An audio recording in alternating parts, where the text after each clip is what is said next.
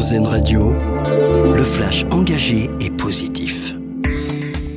Bonsoir à tous. Le secrétaire d'État américain attendu en Israël, Anthony Blinken, va tenter de prolonger la trêve entre l'État hébreu et le Hamas. Elle doit prendre fin demain matin à 6 heures. Le mouvement armé palestinien serait prêt à libérer de nouveaux otages en échange de prisonniers palestiniens. C'était une combattante de l'environnement. Michelle Rivasi nous a quittés. Elle était notamment connue pour avoir fondé la commission de recherche et d'information indépendante sur la radioactivité au lendemain de la catastrophe nucléaire de Tchernobyl. Écologiste était de ces infatigables militantes, conviviales, authentiques, accessibles, a réagi la secrétaire nationale d'Europe Écologie Les Verts, Marine Tondelier. Michel Rivasi avait 70 ans.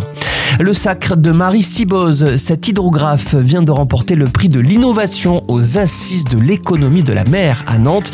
La jeune femme est à la tête d'une entreprise de recherche et d'expertise sous-marine dans la Manche. Parmi ses activités, la dépollution des océans et l'exploration des fonds marins pour les énergies marines renouvelables. Un élan de solidarité à l'approche des fêtes de fin d'année. Le Secours populaire organise sa campagne Père Noël vert pour offrir des cadeaux neufs aux familles monoparentales. Le traîneau est parti de Nice ce matin, direction la Belgique. Il passera par Toulon, Marseille, Grenoble ou encore Amiens.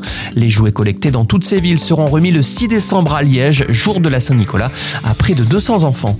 C'est toujours un événement à l'approche de Noël. La traditionnelle mise en lumière du sapin du Rockefeller Center de New York aura lieu ce soir.